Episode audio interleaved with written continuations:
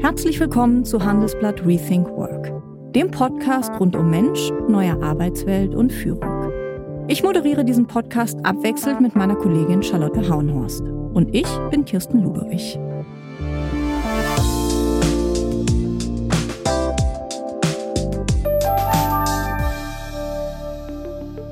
Vielleicht erinnern Sie sich noch an die Bilder im Fernsehen. Vor einem Jahr ist Jonas Deichmann nach seinem Triathlon um die Welt wieder in München am Odeonsplatz angekommen. Da, wo er 14 Monate zuvor auch losgefahren war. Er packte sein Rad Esposa, das ist Spanisch für Ehefrau, am Rahmen und riss es in die Höhe. Dieses Bild in seinem Kopf, diese Vision, so sagt er, habe ihn um die Welt getragen. 14 Monate, in denen er 460 Kilometer durch die Adria geschwommen ist, 21.500 Kilometer bis nach Vladivostok geradelt ist und über 5.000 Kilometer durch Mexiko gelaufen ist. Bei minus 20 Grad in Sibirien und bei plus 40 Grad in Mexiko. Jonas Deichmann ist 35, Extremsportler und Unternehmer in eigener Sache. Sein Abenteuer hat er in ein Buch gepackt. Es heißt, das Limit bin nur ich. Will sagen, alles ist Kopfsache. Vorausgesetzt, er hat genug zu essen. Wenn er nicht gerade in der Welt unterwegs ist, ist er viel bei Unternehmen und hält Vorträge. Denn man kann sich schon das eine oder andere von ihm für den Job abschauen. Auch wenn unser aller Alltag im Vergleich dazu wahrscheinlich eher ziemlich langweilig ist. Zum Beispiel bricht er seine große Vision jeden Tag runter in ganz viele kleine Ziele. Er läuft also an einem Tag keinen Marathon, sondern er läuft einen Kilometer und dann wieder einen Kilometer und das Ganze 42 Mal. Sein Motto, der eine nächste Schritt, der geht immer. Denn der Flow kommt zwar nicht immer, aber es gibt immer die Chance, dass er kommt. Und er hat eine Regel, wenn es richtig schwierig wird. Do shit first. Herr Deichmann, herzlich willkommen. Ja, vielen Dank. Freut mich hier zu sein. Wie viele Menschen halten Sie eigentlich für verrückt, wenn nicht sogar für verantwortungslos? Sie haben sich bei Ihrem Triathlon um die Welt ja nicht nur vielen Gefahren ausgesetzt, also Strömungen, Schneestürmen, auch Drogenkartellen in Mexiko, sondern auch ziemlichen Raubbau an Ihrem Körper betrieben. Ja, ist eine, eine sehr gute Frage. Ähm, dass ich so ein bisschen verrückt bin, denken wahrscheinlich ein paar Millionen Menschen. Aber ähm, irgendeiner muss auch verrückt sein, sonst wäre das Leben ziemlich langweilig. Und ähm, ich sage immer, es ist eine, eine kleine Linie zwischen ähm, verrückt, wo es dann wirklich nicht mehr möglich ist, und an der Grenze des noch Machbaren. Und ich bewege mich so gerne so nah wie möglich dran, macht das Leben nur interessanter. Und äh, verantwortungslos, ähm, wahrscheinlich denken es auch ein paar Leute, aber dann vor allen Dingen Leute, die auch äh, nicht aus der Abenteurerszene sind. Ähm, denn ähm, was ich mache, ist als Abenteurer klar, es ist ein höheres Risiko, als wenn man äh, auf der Couch sitzt, aber ähm, ich bin definitiv kein Hochrisikosportler. Also da gibt es ähm, Bergsteiger, ja. etc., ähm, die ein, ein, vielfaches höheres Risiko hat. Ähm, es wurden gerade die Drogenkartelle angesprochen. Ähm, ich bin ja in Mexiko auch als Forrest Gump ähm, ziemlich berühmt geworden, habe dann auch, äh, bin eben auch durch Gegenden gerannt, wo äh, die Drogenkartelle also praktisch die absolute Macht haben. Ja. Aber da muss man auch immer ein bisschen unterscheiden, ob die Interesse an mir haben oder, oder nicht. Und ähm, am Ende ähm, haben die auf mich aufgepasst, um es auf den Punkt zu bringen. Okay. Eigentlich müsste man ja bei all ihren Abenteuern hinschreiben, so eine Art Disclaimer, nicht nachmachen. Ähm, warum machen sie es trotzdem? Na, ich fühle mich bei meinen Abenteuern einfach, einfach lebendig. Ich äh, mache Projekte, die so noch keiner gemacht hat und ähm, da auch immer ohne Begleitfahrzeug. Also mir geht es wirklich daraus, darum, alleine raus in die weite Welt zu gehen, in abgelegenen Gegenden, in exotische Länder und äh, mich selbst zu pushen und zu sehen, kann ich das und was, was zu erleben. Und das ist so für mich äh, viel, viel intensiver. Und ähm, ja, nicht nachmachen. Ich glaube jetzt, auch wenn ich einen Vortrag halte, dann äh, wollen die wenigsten Leute jetzt einen, einen Triathlon um die Welt machen oder äh, sowas. Aber ähm, im kleineren Rahmen kann man das auch machen. Und genau darum geht es, dass man einfach mal aus der Komfortzone rausgeht. Und es, man kann auch so ein kleines Mikroabenteuer machen. Und das, äh, finde ich, sollte jeder mal tun. Mhm. Ihre Grundhaltung ist ja sozusagen, dass alles irgendwie schon klappt und funktioniert. Ähm, und Sie haben auch mal gesagt, dass Sie grundsätzlich im Vorfeld Ihre Projekte immer unterschätzen und dass das auch gut ist, ähm, weil sonst würden Sie sie wahrscheinlich nicht machen. Ähm, aber bei Ihrer Berufswahl, Extremsportler, Abenteurer, ist das doch schon, ja, ich weiß nicht, kann man sagen, ein Stück weit naiv auch? Also es kommt ein bisschen auf die, auf die richtige Wortwahl an. Ähm, äh, unterschätzen ähm, in der Hinsicht, dass ich mir die Dinge ein bisschen schönrede. Mhm. Und das ist auch absolut äh, notwendig, ähm, weil ich gehe immer, also Distanzen zum Beispiel ist ein super Beispiel. Distanzen ähm, tun erstmal einschüchtern. Wenn man denkt, äh, okay, ich bin 120 Marathons am Stück gerannt, da denkt man erstmal, das ist ähm, ja extrem weit, geht nicht. Aber ähm, ich breche das Ganze herunter ähm, ich laufe einen Kilometer, das mache ich dann 42 äh, Mal, dann habe ich einen Marathon und wenn ich eingelaufen bin, dann kann ich auch 120 laufen. Das dauert einfach ein, ähm, ein bisschen länger. Und ähm, ich visualisiere mir immer die, ein tolles Szenario. Klar habe ich auch verschiedene Szenarien im Kopf. Ich weiß, irgendwas, der beste Plan funktioniert in der Praxis sowieso nicht. Aber in meinem Kopf, äh, wenn ich mir das vorstelle, dann habe ich das Best-Case-Szenario. Und äh, das ist, was ich mir visualisiere, das ist, worauf ich mich freue, das ist, was mir die, die Motivation und die Kraft gibt. Und klar weiß ich in mir, dass auch mal äh, nicht alles nach Plan läuft, aber ähm, ich glaube einfach immer felsenfest daran, ähm, morgen wird, äh, wird ein guter Tag und irgendwie klappt das Ganze auch. Und das ist auch, auch notwendig. Daher ähm, keine Naivität, ähm, das ist, wenn man ähm, ja, in die Sahara geht oder in den sibirischen Win Winter lebensgefährlich, aber ähm, ich nenne es eher eine positive Grundhaltung. Einfach, ähm, ich bin grundlegend Optimist. Glauben Sie, dass den Unternehmen und in der Wirtschaft diese Grundhaltung fehlt? Vielen auf jeden Fall. Ähm, das fängt damit an, ich habe äh, im Vertrieb gearbeitet und Für eine schwedische Firma, glaube ich, muss man sagen, bevor genau. Sie sozusagen Ihr Hobby zum Beruf gemacht haben. Äh, ne? Äh, genau, ich habe äh, International Business studiert und habe mhm. dann für eine schwedische äh, Softwarefirma ähm, in München gearbeitet. Und ähm, dann habe ich meinen ersten Weltrekord gemacht und habe mich dann als Abenteurer selbstständig gemacht. Und im Vertrieb ähm, geht es genau um dasselbe. Man muss in, in, in, in, jedes Meeting gehen mit der Grundhaltung, ähm, das klappt, der Kunde wird kaufen. Mhm. Und klar weiß man, okay, statistisch gesehen ähm, ist das jetzt eher unwahrscheinlich, aber man muss trotzdem die Grundhaltung rein, ähm, der wird kaufen, sonst ähm, erhöht die Wahrscheinlichkeit um Vielfaches. Oder man könnte den Termin gleich lassen. Äh, genau, genau. Also man muss einfach positiv sein, merkt der Kunde ja auch und man hat einfach eine ganz andere Ausstrahlung. Und das ist eben bei mir ähm, exakt dasselbe. Ich muss gehe einfach immer von aus, ja, wird schon irgendwie klappen. Und ähm, ist aber nicht nur im, im individuellen, sondern genauso auch im, im, im Firmenkontext. Das ähm, ja, einen, einen, perfekten Plan, den gibt's, einen perfekten Tag, den gibt's nicht in den meisten Situationen. Das heißt einfach, ähm, man kann jetzt ewig rumplanen und ähm, nichts verändern, aber dann wird man irgendwann abgehängt und, und, und eingeholt. Also der, das heißt, ja, einfach mal, einfach mal machen und ähm, lieber schnell ähm, einen Fehler machen und dann daraus lernen und, und verändern, als einfach nur ähm, ja, keine Veränderung zu machen. Sie kommen ja jetzt gerade auch von einem Vortrag bei einem IT-Konzern. Was glauben Sie, woher kommt diese Faszination der Menschen für Extremsportler? Ich kann mich davon nämlich auch nicht freisprechen. Ich habe mal diesen Dokumentarfilm Free Solo gesehen. Ich weiß nicht, ob Sie den kennen. Da geht es um den Freikletterer Alex Henold, der ohne Sicherung, also ohne Seil und ohne andere technische Hilfsmittel den El Capitan im Yosemite Nationalpark hochklettert. Das ist eine 1000 Meter hohe extrem steile, imposante Felswand. Eigentlich ist das ja nur dumm, wenn man so leichtfertig sein Leben aufs Spiel setzt. Und trotzdem hat mich dieser Film gepackt, das muss ich echt sagen. Woher kommt das? Woher kommt diese Faszination? Also ich kenne den Film auch, finde ihn auch ähm, sehr, sehr spannend, würde es persönlich nicht tun, weil ähm, jeder hat sein eigenes ähm, Chance-Risiko ja. ähm, Profil und das würde meins übersteigen, muss ich ganz ehrlich sagen. Ich lebe gerne. ähm, äh, ähm, aber ähm, heißt auch nicht, ich verstecke mich und schließe mich, schließ mich ein. Und ähm, die Faszination in der, aus der Wirtschaft und generell von, von ganz vielen Menschen für den Extremsport und das Abenteuer ist, dass es komplett was komplett anderes ist.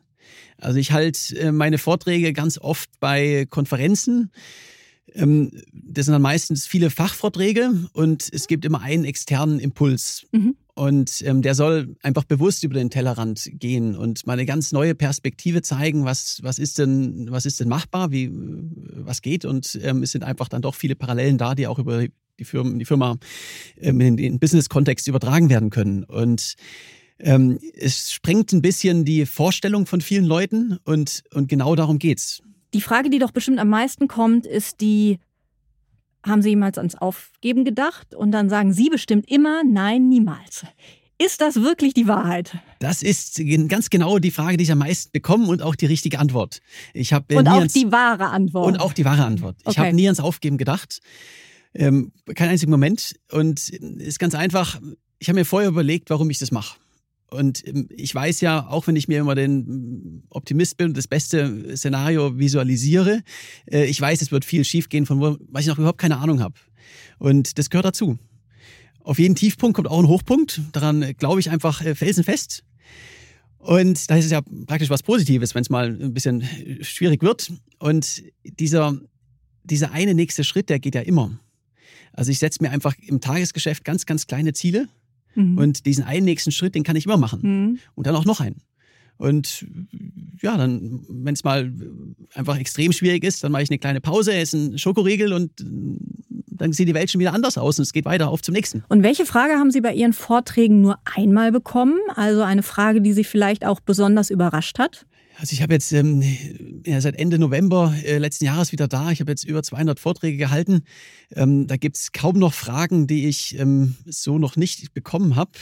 Das Spannendste war, ich habe äh, neulich einen Vortrag gehalten bei einer äh, Sportärztekonferenz. Mhm. Und da ging es dann wirklich in Fragen rein, ähm, die ich so tatsächlich noch nie vorher bekommen habe. Ähm, geht dann ein bisschen ähm, eher weg vom Business-Kontext, sondern rein in das, was, wie ist es körperlich machbar, ja. weil es ja auch ganz, ganz vielen ähm, Theorien widerspricht. Also ich mache ja, ich sage ja auch, ein Ruhetag ist bei mir nicht zielführend, sondern kontraproduktiv. Und da bin ich felsenfest von überzeugt, einfach weil der Körper dann in den, in den Ruhemodus geht und da komme ja. ich nicht mehr so einfach raus. Das heißt, für mich ist es einfacher, 120 äh, Tage am Stück meinen Marathon zu laufen, als, als Ruhetage einzubauen.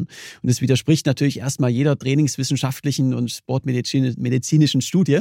Ähm, das waren äh, hochinteressante Diskussionen und ähm, ich. Wahrscheinlich auch sehr kontroverse Diskussionen. Ja, oder? ja, ich bin aber davon überzeugt, ich konnte sie auch überzeugen, ja. Ja, Sie wurden ja beim Laufen und beim Radfahren immer mal wieder begleitet, etappenweise, unter anderem von einer Frau, ähm, die Ellie heißt. Und ähm, die hat auf die Frage, was sie von Ihnen gelernt hat, geantwortet, ähm, dass auf die richtigen Bedingungen zu warten oft nur eine Ausrede ist, um eben nicht an den Start zu gehen, ja, um äh, ähm, nicht zu wagen, was man eigentlich tun könnte. Warum zögern so viele Menschen, auch in den Unternehmen, wenn es dann darum geht, etwas anzufangen, etwas anders zu machen, zu verändern? Ist es einfacher, in der Komfortzone zu bleiben. Es ist einfach der, der leichte Weg, es nicht zu verändern. Gerade hier in Deutschland ähm, leben wir in einem Kontext, ähm, man kann sein Studium machen, man nimmt einen, äh, nimmt einen Job an, man geht ins Unternehmen rein und kann ein bequemes und komfortables äh, Leben machen, haben und ähm, ohne irgendein Risiko. Und äh, wir sind in Deutschland auch in einer Kultur, die, die äh, ein bisschen risikoscheu ist. Und am Ende, ich stelle mir immer die Frage, was ist das Schlimmste, was passieren kann? Und äh, die Antwort dazu ist meistens, ähm, nichts zu verändern ist das viel höhere Risiko. Mhm. Weil dann geht das Leben vorbei und man hat nichts gewagt. Das heißt, ähm, wer was Besonderes erreichen will, der muss auch mal ins Risiko gehen. Und äh, für mich steht es, ja, muss man einfach manchmal machen. Nach einer kurzen Unterbrechung geht es gleich weiter. Bleiben Sie dran. Sie leben Fairness, Kultur und Werte? Zeigen Sie Ihr Engagement als Arbeitgeber und werden Sie Teil der Fair Company Initiative. Mit der Fair Company Initiative zeichnet das Handelsblatt Unternehmen aus, die insbesondere Berufseinsteigern und Young Professionals ein faires, attraktives Arbeitsumfeld bieten. Zu den entscheidenden Werten gehören unter anderem das Engagement für Mitarbeitende, Diversity und Chancengleichheit, Nachhaltigkeit und gesellschaftliche Verantwortung. Erfahren Sie jetzt mehr unter faircompany.de.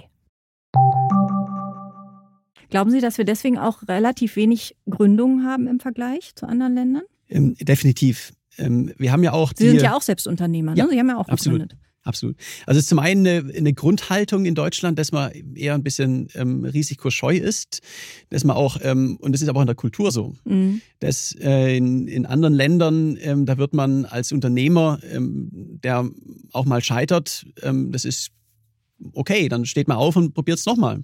Und irgendwann klappt's. Und ähm, in Deutschland wird man eher ähm, ja, man soll doch den sicheren Weg gehen und ähm, sich auch mal auf die Altersvorsorge ähm, vorbereiten. Und das sind absolut legitime Argumente, aber es darf einen halt auch nicht lähmen, sondern man muss da seinen, seinen eigenen Weg gehen. Und äh, ich bin der festen Überzeugung, in, in Deutschland können uns ein, ein bisschen mehr äh, Unternehmertum und auch eine Risikobereitschaft ähm, wirklich nicht schaden. Und das Risiko ist meistens nicht so hoch, wie es, wie es auf den ersten Blick aussieht. Mhm.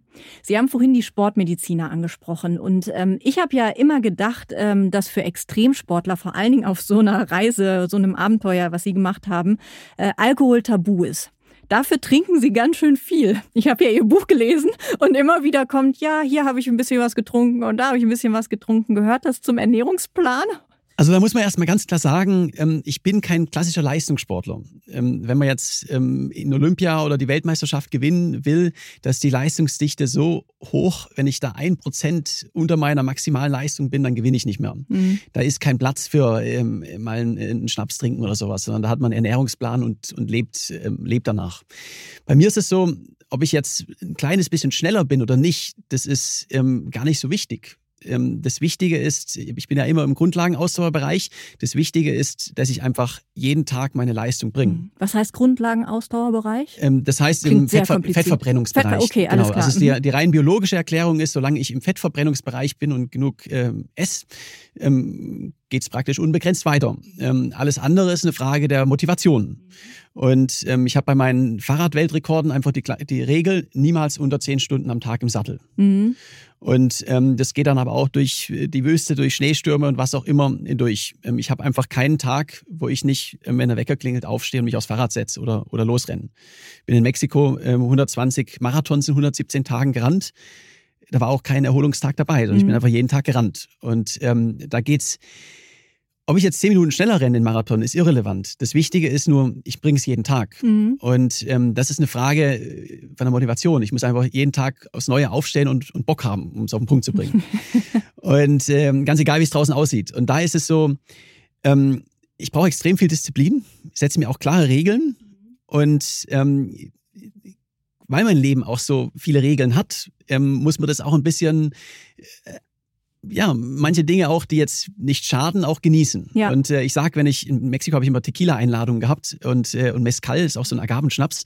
Und ähm, da sage ich nicht nein. Also das heißt nicht, dass ich mich jetzt besauf, aber äh, Tequila am Abend hm, ich, verliere ich vielleicht fünf Prozent körperliche Leistungsfähigkeit am nächsten Tag, aber ich habe einen lustigen, geselligen Abend gehabt und habe ja. am nächsten Tag beim Marathon ein Lächeln auf den, auf den Lippen und es läuft sich viel einfacher.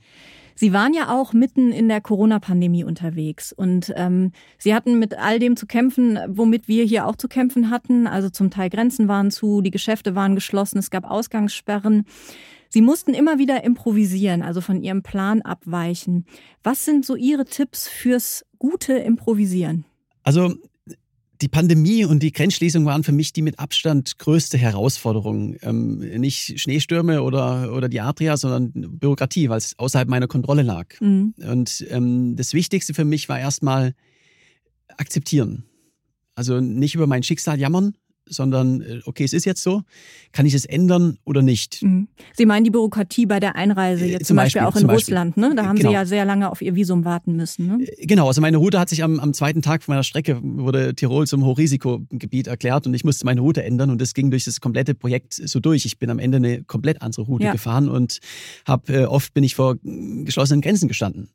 Und ähm, jetzt jammern über mein Schicksal äh, bringt ja nichts. Ähm, ich bin ja freiwillig da gewesen, habe mir das so ausgesucht gesucht. Das heißt, ähm, erstmal die Situation akzeptieren und auf das konzentrieren, was kann ich ihn beeinflussen? Was, äh, wie komme ich meinem großen Ziel nur ein kleines Stückchen näher? Äh, was kann ich machen? Ähm, anstelle von Jammern. Und das ist unglaublich wichtig. Aber manchmal hilft Jammern doch auch. Oder? Ja, man kann mal ganz kurz die, den Frust rauslassen. Ja. Ähm, ich gehe dann laufen oder radeln oder irgendwas. Gut, das haben Sie ja gut. sowieso gemacht. Genau, aber dann ist auch gut. Aber dann ist auch gut. Also es bringt nichts, wenn man jetzt da ähm, tagelang ja. über sein Schicksal jammert, sondern ja. ist einfach so, akzeptieren und nach vorne schauen. Ja. Und ein ganz wichtiger Punkt ist auch ähm, das Team rundherum. Also ich bin zwar allein unterwegs, aber ich habe natürlich auch ein Backoffice. Mein Vater macht mein Management oder mal eine Filmcrew etc. Ich habe in meinem Umfeld auch kein, keine negativen Leute. Mhm. Also äh, wenn so Situationen sind, wo wirklich ähm, jetzt ein Frustpotenzial vorhanden ist, weil einfach ähm, gerade alles schief läuft und es ist nicht außerhalb meiner Kontrolle, ähm, dann brauche ich Leute, die mich höher heben. Mhm. Also ich habe ähm, in meinem Team hat war kein einziger dabei, der jemals gesagt hat, Jonas, komm zurück, das geht nicht mehr, sondern alle haben immer gesagt, wir finden eine Lösung. Ja. Und das ist, ist unglaublich wichtig. Sie beschreiben auch immer wieder, auch im Zusammenhang mit dem Visum für Russland, Ihre Hartnäckigkeit, also auch zum Beispiel bei den russischen Grenzbeamten, bei denen Sie irgendwann stehen. Ein weiterer Begleiter von Ihnen, er heißt Leonardo, hat über Sie gesagt, Er tat, was er wollte, mit aller Konsequenz und ließ sich durch nichts beirren. Das klingt für mich auch ein bisschen nach Sturkopf. Also ich mache mir einen, einen Plan und solange ich fest daran glaube, der geht, halte ich auch daran fest. Ähm, das ist auch, ich weiß ja, dass, äh, dass es nicht einfach wird bei dem, was ich mache. Und ähm, irgendwie findet man immer eine Lösung. Ich habe aber auch die Flexibilität, ähm, wenn ich jetzt mit Grenzschließungen zum Beispiel gesehen habe, okay, das ist nicht mehr, es geht nicht, wir müssen umplanen, sehr, sehr schnell loszulassen. Mhm. Ähm, daher, ähm, Sturkopf ist so ein bisschen negativ behaftet, weil es einfach. Also ist das wie so ein Schalter? Kann ich mir das so vorstellen? Dass sich so ein Schalter umlegt und Sie lassen los? Ähm, absolut, absolut, ja. Also ich äh, entscheide dann sehr, sehr rational, mhm. ähm, wenn ich jetzt merke, okay, das ähm, geht einfach nicht. Mhm. Wenn eine Grenze zu ist, dann ist sie zu, da kann ich erstmal sehr wenig machen. Mhm. Oder beim Schwimmen, wenn ähm, dann eine Strömung ähm, von 5 km/h ähm, gegen mich kommt, dann kann ich da nicht gegen anschwimmen, dann muss ich mhm. meine Route ändern. Und ähm, da ist auch nicht drüber zu diskutieren, sondern es mhm. ist dann so. Mhm. Dann akzeptiere ich das und schaue, okay, Plan B. Was machen wir? Aber es gibt ja auch gewisse Grenzen. Ähm, an einer Stelle in Ihrem Buch, da geht es auch noch um das Visum für Russland, heißt es, ich bin im Liefermodus, egal was verlangt wird, ich mach's jetzt. Trotzdem wollten Sie keine Grenzbeamten schmieren. Warum nicht? Weil das ein Stück weit gegen Ihre Werte geht? Ähm, auf jeden Fall. Also es ist ein äh, interessantes Thema, weil ähm, ich bin ja auch in, in, ich weiß in über 100 Ländern. Ähm, da sind auch viele Länder dabei, wo ähm, jetzt Polizei und Grenzbeamten schmieren einfach ähm, erwartet wird gewissermaßen. Ja, ja, es hat Ihnen ja auch und, jemand geraten, glaube äh, Genau, ich, ne? genau, hat mir auch jemand geraten. Ähm, ich muss immer mit mir selber ähm, argumentieren können, kann ich dahinter stehen oder nicht. Und das ging für mich einfach zu weit ähm, habe ich nicht gemacht. Und ähm, es ging auch darum, man hat ja die Probleme erstmal verschoben. Also es kam auch oft die, die Diskussion auf, ähm, ja, könnte ich nicht irgendwie so über die grüne Grenze. Aber wir sind außerhalb von Schengen. Ähm, das heißt, da muss ich ja auch wieder illegal ausreisen und ins nächste Land einreisen. Also man hat das Problem nicht gelöst, sondern einfach nur verschoben. Daher ja. war das für mich auch nie eine, eine wirkliche Option. Mhm. Andererseits legen Sie oder haben Sie in Ihrer Reise ja auch einen, einen ich finde, fast schon banalen, aber sehr bestechenden Pragmatismus an den Tag gelegt. Also eine Situation ist, ähm, da beschreiben Sie, ähm, mit der Situation zu hadern, das trocknet meine Kleider nicht, äh, das hebt die Temperatur um kein einziges Grad und es macht mich auch nicht satter.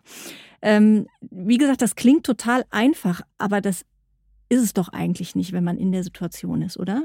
Ist es so einfach? Einfach ist es nicht, aber ähm, was ist denn die Alternative? Und ähm, ich sage immer eine Regel und die ist, wenn ich weiß, der nächste, jetzt wird es echt schwierig und die ist, äh, du shit first. Und das heißt, wenn ich jetzt irgendwie in Sibirien in meinem, in meinem Zelt liege und es ist kalt und ungemütlich, hat Minusgrade und ich habe noch steif gefrorene Schuhe vor meinem Zelt stehen und ich weiß, das nächste Restaurant ist weit weg, dann kann ich jetzt liegen bleiben und ähm, ja erstmal äh, frühstücken und Social Media machen und, äh, und jammern, wie, wie, wie ungemütlich es ist. Aber ändert ja nichts an der Situation. Ähm, daher äh, in solchen Situationen, da habe ich einfach eine Disziplin. Ich setze mir eine Regel, der Wecker klingelt, ich springe auf, packe alles zusammen und los geht's. Mhm. Ähm, und, äh, und ändere was daran. Und die Vorstellung davon ist meistens äh, schlimmer als die Realität. Und es gibt, gibt auch einen ganz wichtigen Punkt und das sind ähm, Habits, Gewohnheiten. Ja. Ähm, wenn man sowas oft genug gemacht hat, dann denkt man irgendwann nicht mehr darüber nach, sondern man macht es einfach. Ja. Und das ist ähm, in meinem Kontext ähm, ja mal ungemütliche Wetterbedingungen oder so oder sowas, wenn es wirklich oder ähm, beim Laufen äh, die ersten Kilometer sind nie einfach, wenn man am Tag davor einen Marathon gerannt ist und eben davor auch. Aber äh, wenn man das sich daran gewöhnt hat und das jetzt einfach mal drei Wochen lang jeden Tag gemacht hat, dann, dann macht man das einfach. Klingelt Ihr Wecker jeden Tag zur selben Zeit?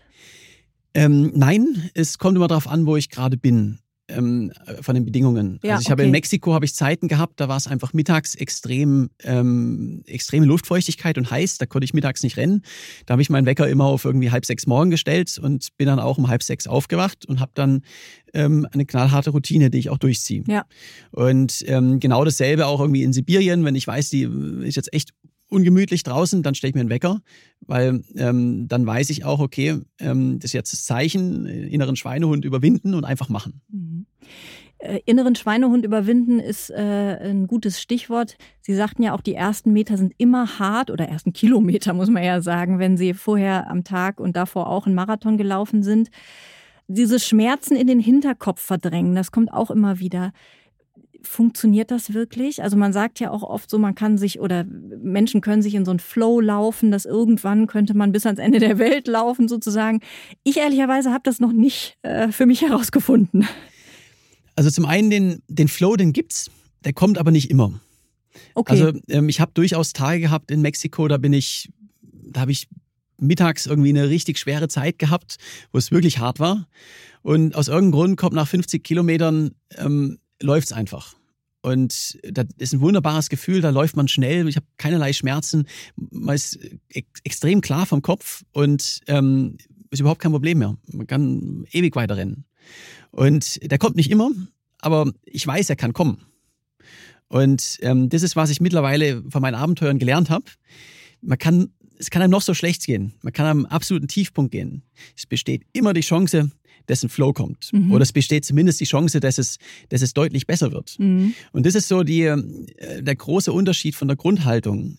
Ähm, wenn ich jetzt nach 40 Kilometer laufen oder nach 200 Kilometer Radfahren mir alles wehtut, dann kann ich entweder denken, oh, bin schon so weit gefahren, mir geht's so schlecht, ist noch so weit, ähm, das wird ja noch viel härter. Das muss aber nicht so sein. Ja.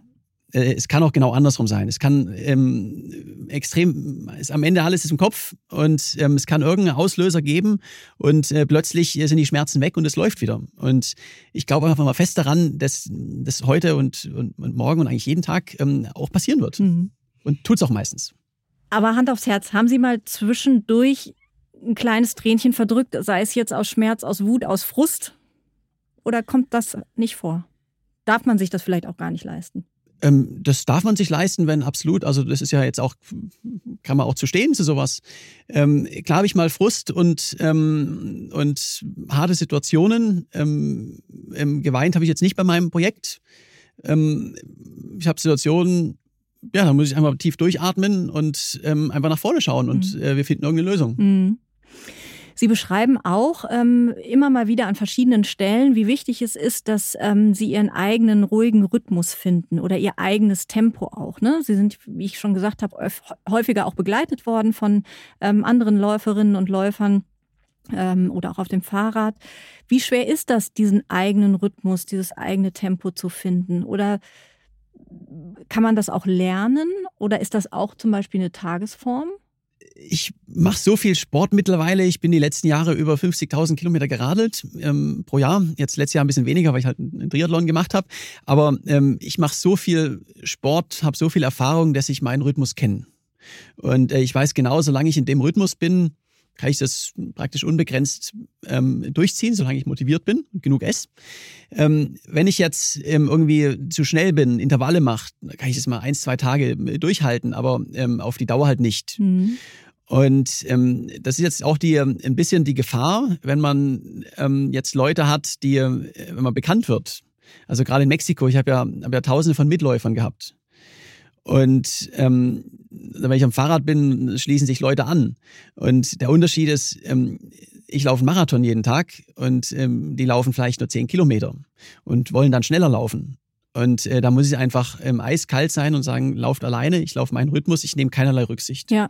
Also das ist was, was das Tempo angeht, nehme ich bei meinen Projekten nie äh, nur die geringste Rücksicht, mhm. sondern ich laufe meinen Rhythmus, ich fahre meinen Rhythmus und wer möchte, kann sich dem anschließen, aber äh, wenn er langsamer oder schneller ist, dann soll er das alleine machen.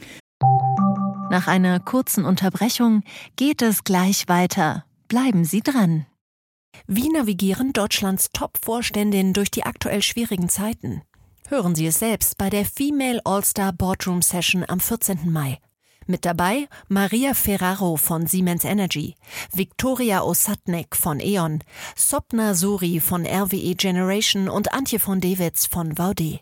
Wir sprechen mit Ihnen über die Stärkung der Wirtschaft, das politische Klima und die geopolitischen Krisen. Seien Sie dabei, femaleallstarboard.de. Spüren Sie das oder tracken Sie richtig? Also Sie tracken ja wahrscheinlich über eine Uhr ähm, Ihre Leistung. Gucken Sie da drauf oder spüren Sie das? Ich spüre das. Also ich äh, track natürlich alle meine ähm, Läufe und, und, und Touren etc. Da geht's aber mehr um die, um, die, um die Glaubwürdigkeit. Also ich muss ja, wenn ich in der Öffentlichkeit bin als Sportler, auch beweisen, das ist auch tatsächlich so gewesen. Ähm, aber ähm, mich interessieren die Daten, ich bin kein Datenfreak, sag mal so. Mhm. Ähm, sondern ähm, für mich geht's äh, viel, viel mehr um das Gefühl und ähm, ja, ich möchte am Ende keinen Computer haben, der mir sagt, jetzt lauf ein bisschen schneller, sondern mhm. ähm, langfristig ist es mein Gefühl, was ausschlaggebend ist. Mhm. Wir haben ja schon gesprochen auch über diese kleinen Etappenziele, die so wichtig sind. Nichtsdestotrotz haben Sie ja ein äh, großes Ziel gehabt, nämlich äh, in München am Odeonsplatz wieder da anzukommen. Nach 14 Monaten waren es ja dann. Ähm, äh, wo sie eben auch gestartet sind. Und ähm, dann ihr Fahrrad, was sie ja liebevoll Esposa getauft haben, was ja äh, Ehefrau auf Spanisch heißt, in die Höhe zu recken. Und dieses Bild ähm, hat sie immer wieder beflügelt über diese ganze Reise. Wie verbindet man diese kleinen Etappenziele mit diesem großen Ziel? Also wann hält man sich an kleinen Etappenzielen fest und wann kommen diese großen Visionen ins Spiel? Das ist der, der absolut entscheidende ähm, Punkt. Und man braucht eine, eine große Vision. Das visualisiere ich mir auch täglich. Und ich habe auch Zwischenvisionen. Also ich habe mir äh, Vision, äh, vorgestellt, wie ich auf dem Baikalsee bin und äh, mein Zelt auf dem Eis äh, aufschlage und, mhm. eine, und, eine, tolle Zeit habe. Ich habe mir vorgestellt, wie ich durch die Wüste renne und ähm, ja, wie Forrest Gump und, und ein tolles Abenteuer erlebe. Und ich bin in meinem Kopf schon hunderte Male vorher in, in München angekommen. Und das visualisiere ich mir auch. Und das ist, das ist immer positiv, die Vorstellung. Aber im Tagesgeschäft habe ich, habe ich ganz kleine Ziele. Im Tagesgeschäft, da, da schaue ich, okay, wo ist da äh, nächste Tankstelle, das nächste Restaurant, da gibt es einen Schokoriegel und dann geht es auf zum nächsten Schokoriegel. Und, ähm, und irgendwann bin ich auch da. Mhm. Und ähm, es ist dieses Zusammenspiel, was einfach äh, so entscheidend ist. Mhm. Warum eigentlich immer Schokoriegel? Naja, ich mache ja immer viel Sport und da sind Schokoriegel sehr lecker.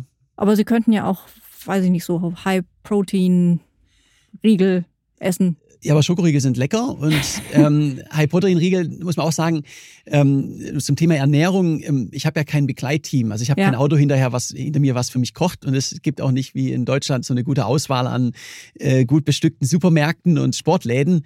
Ähm, ich würde es einfach nicht bekommen. Also daher, ähm, wenn okay, ich gut. unterwegs und Schokoriegel bin, bekommt man fast überall. Ne? Genau, genau. Daher ähm, bei mir das Thema Ernährung ist ganz einfach. Ähm, in der Theorie ja Pasta und, und Proteinriegel, aber in der Praxis ähm, ich esse halt alles, was ich finde und so viel wie möglich. Ist ganz egal, ja. Und, und Schokoriegel ist schnelle Kalorienzufuhr. Sie wollten ja ursprünglich unbedingt CO2-neutral unterwegs sein, mussten dann aber wegen dieser ganzen Corona-Beschränkungen doch fliegen. An diesem Punkt sind Sie, das kann man glaube ich schon so sagen, gescheitert. Wie lange hing Ihnen das nach? Also bis Sie sich damit arrangiert hatten. Wie lange haben Sie damit gehadert?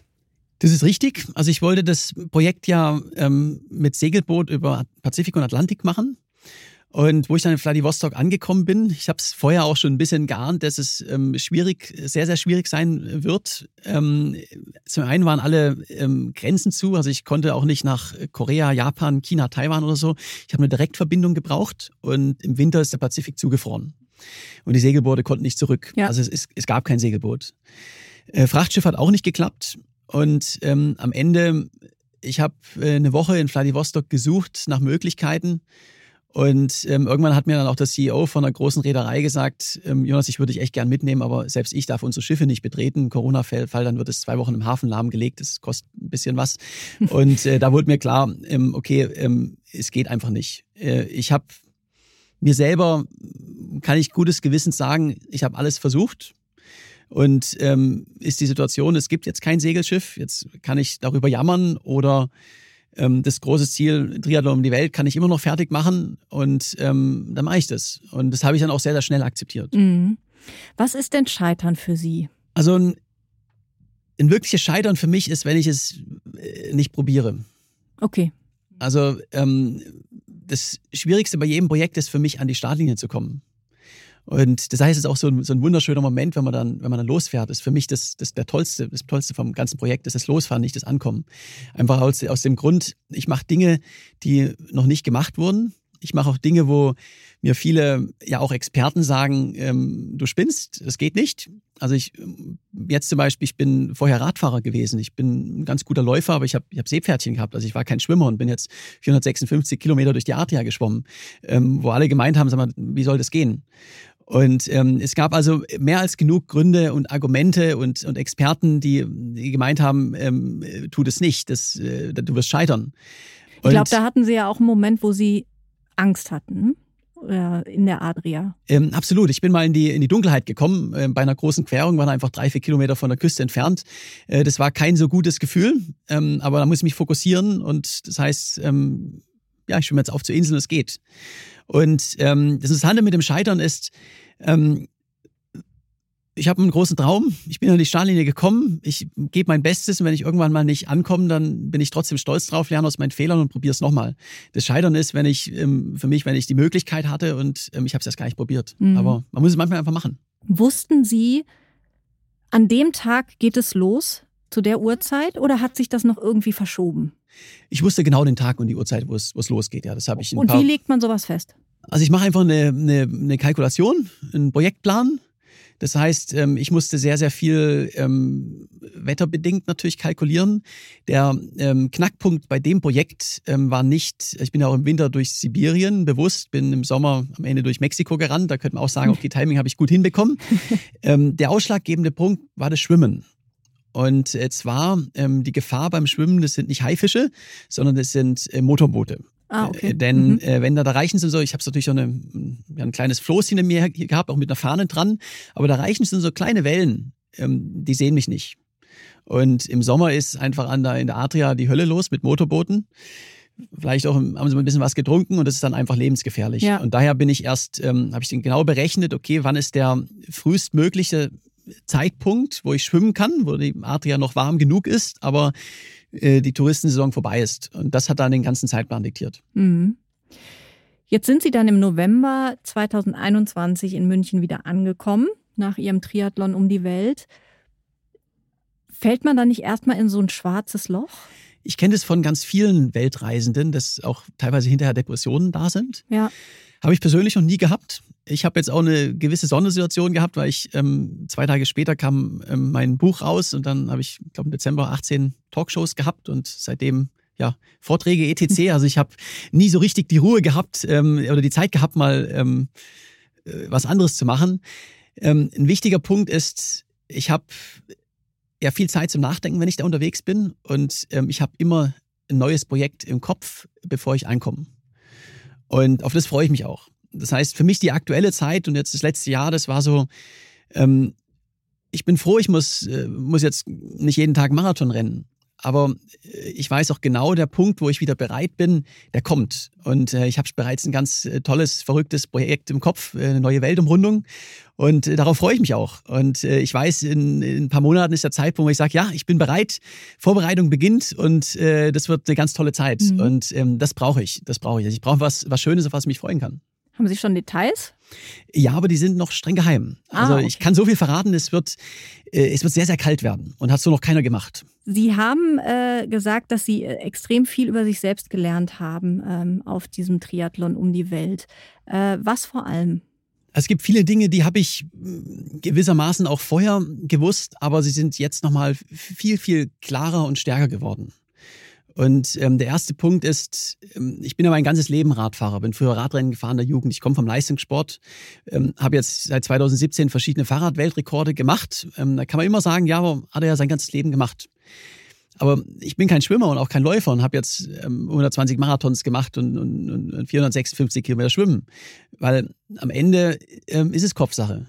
Und ähm, mit, der, mit der richtigen Einstellung und wenn man einfach fest daran glaubt, ähm, klar werde ich jetzt kein, kein Leistungsschwimmer, der äh, einen neuen Geschwindigkeitsrekord aufstellt, aber darum geht es ja nicht bei dem, was ich mache. Es geht bei mir ums, ums Durchhalten über einen sehr langen Zeitraum. Und da sind einfach die, die Skills ähm, von anderen Expeditionen übertragbar. Und ähm, dann kann ich das auch. Und das gibt mir ein, ein unglaubliches Selbstvertrauen, äh, was auch immer das ist im, im, im Abenteuerbereich, auch mal ganz neue Disziplinen. Ähm, ich werde das auch können. Mhm. Und ähm, das ist äh, ja im Business-Kontext genauso. Wenn man ein Ziel mit, mit Leidenschaft verfolgt und fest daran glaubt, dann ähm, sind die Grenzen ja, viel, viel weiter, als wir uns vorstellen. War das schon als Kind zum Beispiel erkennbar, dass Sie äh, diese, dieses, dieses, ja, diese Grundhaltung hatten? Auf jeden Fall. Also ich komme aus einer Familie von, ähm, von Abenteurern. Mein Opa ist um die Welt gesegelt. Mein Opa war Schlangenfänger in Afrika. Aha. Mein Vater plant gerade auch eine Weltumsegelung. Also es ist schon so ein bisschen Familientradition und das, das prägt natürlich auch. Ja. Ähm, aber es gibt auch Momente in meinem Leben, die, die viel verändert haben. Und ähm, das beginnt mit dem Studium. Also ich habe ähm, meinen Bachelor in, in, in Schweden in International Business gemacht, mit Auslandssemester in Brasilien und Singapur mit Master in, in, Kopenhagen und Indien studiert. Also ich war auch in Ländern, wo ich die Sprache nicht konnte, wo ich äh, in einen ganz anderen Kontext. Dann komme ich aus, aus Deutschland und komme in einen, ähm, ja, wird mir schon ein bisschen ins kalte Wasser geworfen und, und es geht. Und äh, ich habe interessanterweise in, in, in Singapur im Auslandssemester, ähm, das war mein, mein viertes Semester, bin ich angekommen und ähm, mir hat Singapur so gar nicht gefallen. War einfach eine, äh, mir auch nicht. Ja, ich habe ich hab, ich hab Abenteuer erwartet und es ist eine große, hochmoderne Stadt, wo alles ein bisschen Sehr junge überwacht Stadt ist. ja auch, ne? Ja. Sehr sauber. Äh, absolut. Also es fand mich äh, so ein bisschen unnatürlich und es war halt nicht das Abenteuer, was ich wollte. Und ähm, dann könnte ich es jetzt akzeptieren und ähm, da leben oder ich habe überlegt, was kann ich denn sonst machen? Da habe ich gedacht, okay, ähm, die Kurse kann man teilweise auch auf Distanz ähm, wählen, äh, studieren und man kann sie wählen, dass man nicht immer vor Ort sein muss. Da habe ich gedacht, ja, kann ich auch in, in, auf einer malaiischen Insel wohnen und ähm, in der Hängematte und kann von da aus studieren. Und ähm, habe auch versucht, so meine Mitstudenten zu rekrutieren. Also ja. Sie waren der Vorreiter der Workation, die jetzt so in ja, aller könnt, Munde ist. Könnte man sagen, ja, könnte man sagen. Also ich habe versucht, meine Mitstudenten zu rekrutieren, machen mal eine Lerngruppe im Paradies und ich hab, bin nur auf Ablehnung gestoßen. Alle haben zu mir gesagt, äh, Jonas, das, wie soll das gehen? Ähm, und das als Argument war meistens so in die Richtung, das hat noch keiner gemacht, das geht nicht. Und das ist ja, das ist ja kein Argument. Es ist ja überhaupt kein Argument. Und am Ende war ich der Einzige, der das gemacht hat. Und äh, ich war der Beste von allen Austauschstudenten, habe in der Hängematte auf einer paradiesischen Insel studiert, bin um 6 Uhr morgens aufgewacht, war tauchen oder laufen, dann habe ich, hab ich studiert. Also ich habe auch wirklich was gemacht, habe jede Menge Geld gespart, weil es einfach viel günstiger war, das Leben und ähm, bin zurück und war einer der besten, äh, war der beste Austauschstudent. Und also ein voller Erfolg. Und ähm, das Interessante ist, wenn man jetzt heute nach der Pandemie schaut, ähm, jeder weiß, dass es geht. Ja. Ähm, dann war ich einfach der, der Zeit in der Hinsicht ein, ein, bisschen voraus. Und das hat bei mir extrem viel verändert, weil ähm, wenn jetzt jemand sagt, ähm, ja, das geht nicht, das hat so keiner gemacht, dann hinterfrage ich das. Weil ähm, oft ist es einfach, einfach anders. Und das heißt ja nicht, dass es nicht geht, sondern es ist ein guter Grund, jetzt schauen wir mal, ob es wirklich nicht geht. Oder ähm, vielleicht kann man der Erste sein. Herr Deichmann, vielen Dank für das Gespräch. Danke, sehr gerne. Und haben Sie etwas im Job, wo Sie die oder der Erste sein können und vor allem, wo Sie es sein wollen? Ich muss darüber nochmal nachdenken, aber ich bin mir sicher, da findet sich was Spannendes, auch wenn es wahrscheinlich nicht annähernd so abenteuerlich wird wie Jonas Deichmanns nächstes Projekt. Aber erstmal mache ich das, was schon Ewigkeiten rumliegt, denn Sie wissen ja, do shit first. Wenn Sie grundsätzlich immer auf dem Laufenden sein wollen, dann testen Sie doch gerne unser exklusives Abo-Angebot für Sie als Handelsblatt Rethink Work Hörerin oder Hörer.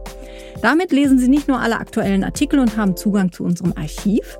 Sie können natürlich auch alle Podcasts hören. Schauen Sie doch einfach mal rein unter www.handelsblatt.com slash mehr Karriere. Die Details finden Sie in den Shownotes. Ich freue mich auf Sie.